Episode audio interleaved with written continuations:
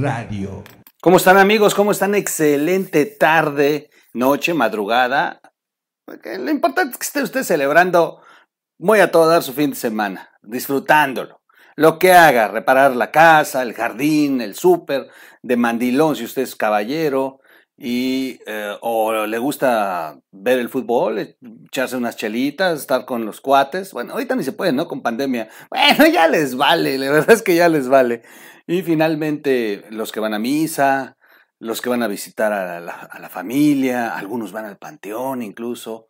Bueno, los panteones están abiertos, la gran mayoría de los panteones están cerrados. Bueno, quién sabe por qué están cerrados. La verdad es que yo no he entendido esto de que cierren los panteones. Pero bueno, voy, voy a averiguar, ¿eh? La verdad es que por lo menos en la ciudad donde yo estoy, la mayoría de los panteones están cerrados. Bueno, donde hay, un panteón, sin duda, o mejor dicho, donde quedaron helados como si estuvieran en un panteón, han sido en la Sedena. Como balde de agua fría les cayó y andan enojados, ¿eh? Yo estuve viendo ya las redes sociales, la declaración de Andrés Manuel el viernes, en la mañanera, cómo se está comportando la Sedena en su comunicación institucional y si andan enojados con el megamadrazo que les metió Carlos Loret en Latinus, en su, eh, bueno, ya acostumbrado espacio que tiene donde, bueno, pues exhibe corrupción del gobierno y se dice la verdad. O sea, se enojan, pero pues es la verdad es que de verdad se ha venido insistiendo desde que inició esa obra. Independientemente de si nos guste o no nos guste, si creemos o no creemos que va a funcionar, o sea, independientemente de todo, porque al final de cuentas, les voy a decir una cosa. Si a mí me han preguntado, oye, ¿y tú qué opinas de Santa Lucía? Pues yo la verdad espero que funcione. Me dicen, ay, cabrón, pues que estás con el peje o qué. No, espero que funcione después del tiradero de dinero que le está haciendo esa obra. Es importante que por lo menos si ya le destinó miles de millones de pesos que se hubieran podido eh, echar en otros programas, en salud principalmente, pues por lo menos que funcione el aeropuerto. Entonces, ya desmadró el otro, ya se empecinó en hacer uno nuevo, ya está tirando dinero, bueno, que por lo menos funcione. Pero desde el inicio siempre se ha estado ventilando corrupción, sin duda, y que si los contratos del material petrio, que si cobraron el material, pero originalmente fueron por todo el material que estaba en Santa Lucía, que si no es la Sedena la que está ejecutando, sino subcontratando. Y aquí voy a hacer una pausa nada más. Este sí es muy importante y ahí sí voy a defender muchas veces, de verdad, a mí no me gusta cuando estamos eh, insultando al ejército, diciéndoles albañiles. A ver, a ver, a ver, a ver, a ver. Número uno, los albañiles son personas bien dedicadas y bien chambeadoras. O sea, ser albañil no es algo que te denigre. ¿eh? Yo conozco muchos albañiles y he trabajado en la construcción toda mi vida y de verdad tengo amigos brutalmente exitosos, bien responsables y son maestros de obra. ¿eh? O sea, de verdad, también hay cada barbajana ahí, sin duda, pero yo he encontrado, ¿verdad? Personas con mucha valía y son maestros de obra, cuchara y a darle. O sea, la verdad es que de pronto los despreciamos o queremos insultar a los soldados porque están construyendo diciéndose albañiles. Número uno, los albañiles eh, son personas muy chambeadoras y han construido este país. Y segundo, los militares hace años eran los constructores de este país. Ese es el tema. El, eh, eh, eh, el ejército tenía un colegio de ingenieros.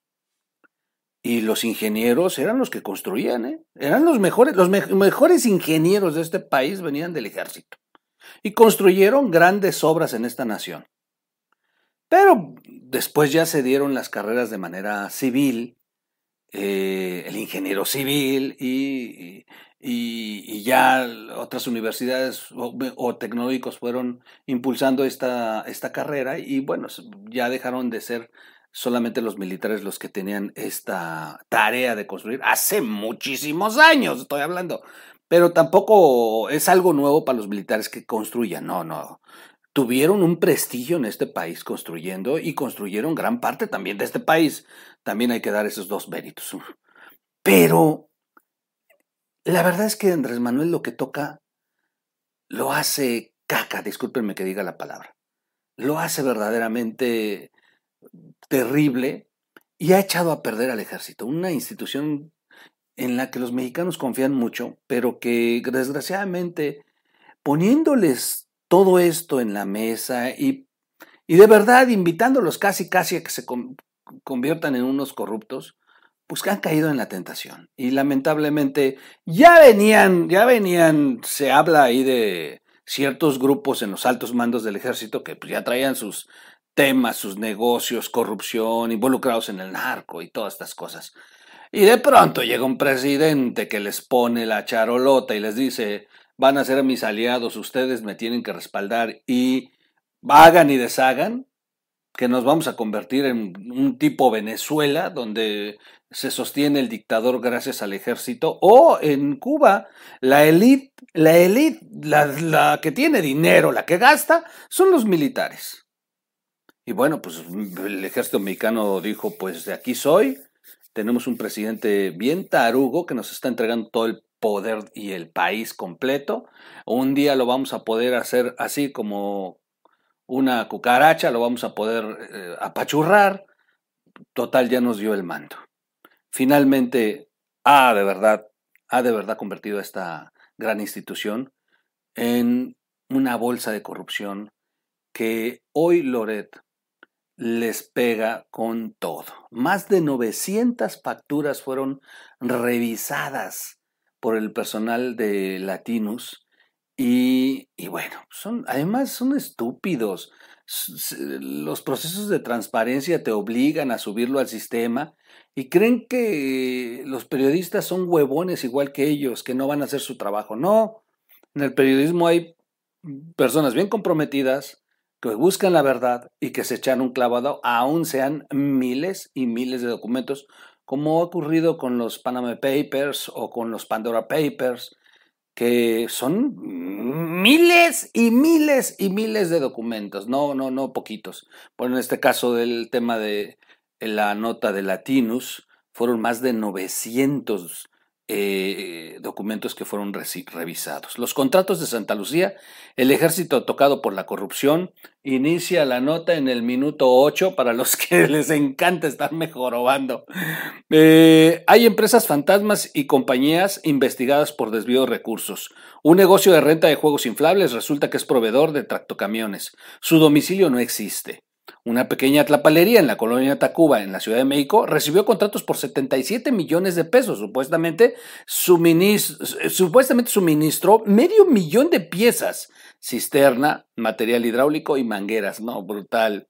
Una compañía recibió ocho contratos dos semanas después de ser investigada por desviar 29 millones de pesos en caminos que nunca hizo. Además, hay una constante en la, en la investigación de Latinos. Casi la gran mayoría están en Puebla. Eso, eso me llama mucho la atención.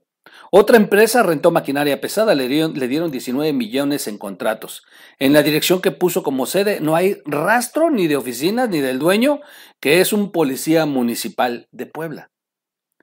Estas y otras linduras descubrió la reportera Isabela González de Latinus al revisar 966 contratos que otorgó el ejército para la construcción del aeropuerto de Santa Lucía. Hay empresas fantasmas, compañías investigadas por desvío de recursos y operaciones que se antojan como maquillaje para actos de corrupción. Es una de las obras icónicas del sexenio y es un escándalo mayúsculo, dice Loret. Y sí, sí, sí, sí, de verdad es que Vuelvo a insistir, ya se ha venido insistiendo en este tema, pero pues no, no se les había pegado de esta manera. Qué bueno que lo hace Latinos. Vamos a ver parte del video que presentaron. Es un ejército profesional con oficiales honestos. Son leales servidores de la nación.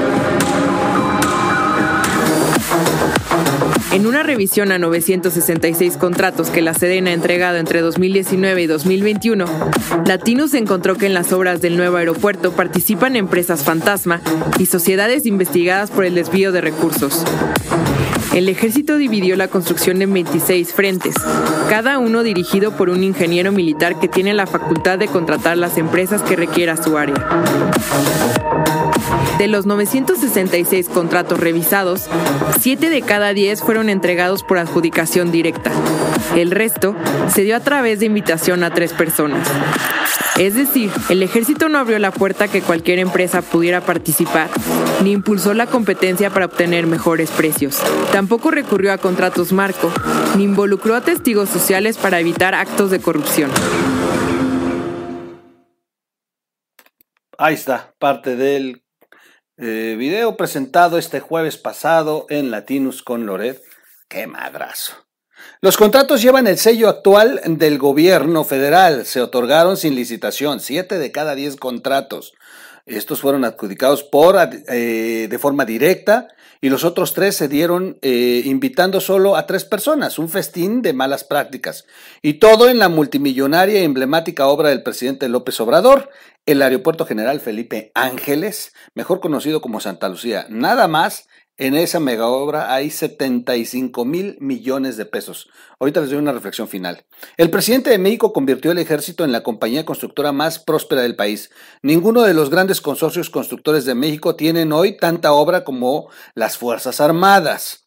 El aeropuerto de Santa Lucía, eh, cuatro puertos, cuatro aeropuertos más Tulum, Palenque, un tramo del tren Maya, las 2.000 sucursales del Banco Bienestar, la lista parece interminable, el dinero fluye sin pausa ni control y el peligro crece. Cuando hace años se, se, instruyó al ejército combatir al narcotráfico, surgió de inmediato la alerta de muchos especialistas. La institución más estratégica del Estado mexicano será puesta en situación vulnerable ante el poder corruptor del crimen organizado. El tiempo les dio la razón, el narco penetró al ejército. Ejemplos sobran. Bueno, hasta un el, el zar antidrogas en aquel tiempo terminó en la cárcel y era uno de los altos generales en la Sedena. En este sexenio, el presidente López Obrador decidió convertir al ejército en una empresa privada, lo puso vulnerable ante el poder corruptor del dinero. Ahogados en contratos y en tareas, esta revisión de 966 contratos de Santa Lucía exhibe que los militares están cayendo en las peores prácticas corruptas que tanto se condenaron en sexenios pasados. Es impresionante. Finalmente, voy a dar un, último... De verdad que está para replay. Semanas antes de que les pegara Carlos Loret, esto es muy importante. ¿De dónde? ¿Por qué el tema de la nota de Loret? Bueno, semanas antes de la nota de Loret, la Sedena, sin hacer mucho ruido, comenzó a hacer viajes, eh, viajes guiados al aeropuerto de Santa Lucía. ¿Quiénes eran los invitados? Bueno, invitados VIP, personajes de la política mexicana que tuvieran que ver con sancionar, con observar, con regular. Se llevaron a más de 84 diputados de diferentes fracciones, de comisiones involucradas, pero que además en estas iban diputados de oposición que se la han pasado pegándole a Santa Lucía en el, en el Congreso. Bueno, ¿qué creen que ocurrió? Se los llevaron, los atendieron, los pasearon y regresaron hablando bondades del aeropuerto y de la Sedena. Es impresionante. Luego, la Auditoría Superior de la Federación. Este es esta nota tiene un mensaje y es un mensaje para la auditoría. A ver, se llevaron a pasear a los auditores. Cuando regresaron los auditores, igual, hasta participaron en uno de los videos promocionales, declarando que era una gran obra, que estaban asombrados, que nada que ver con lo que se critica, etc., etc., etc. Ahora resulta que mejor un medio de comunicación hace la tarea de revisar 966 documentos lo cual le correspondía a la auditoría haber hecho. ¿eh? Y, y este medio exhibe a los auditores. Esta es la nota real. Apenas estuvieron los ejecutivos de, los directivos, los miembros de la auditoría paseándose en Santa Lucía y resulta que no observaron nada. Y mejor un trabajo periodístico ha de verdad levantado la coladera de Santa Lucía. Ahí lo dejo nada más para la reflexión de qué nivel los temas. Y finalmente, nada más los han llevado a pasear donde ellos quieren. Porque de los compromisos que hizo López Obrador cuando presentaron el proyecto hace dos años, déjenme decirles que no hay ni el 10%, ¿eh? Eso es lo grave, que ni siquiera agarraron el plano y les dijeron, o sea, los que han ido a pasear a Santa Lucía les han preguntado, oye, ¿por qué no está construido esto? ¿Y por qué no está construido esto? Y esto, y esto, y esto, que es parte del proyecto inicial que presentaron. No, les están presentando una terminal que pareciera, miren, sin ofender, y me voy a echar a mí, que es mi estado, parece el aeropuerto regional de Oaxaca. Una pista, un edificio, una sala de, llegar, una sala de irse, y no hay más, una cafetería y unos baños. Así está Santa Lucía. Eso no es un aeropuerto internacional.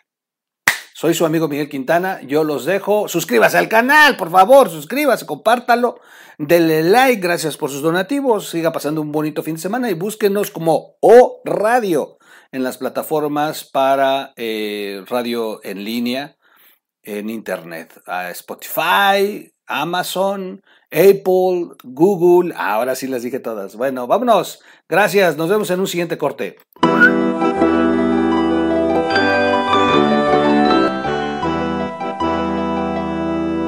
O Radio.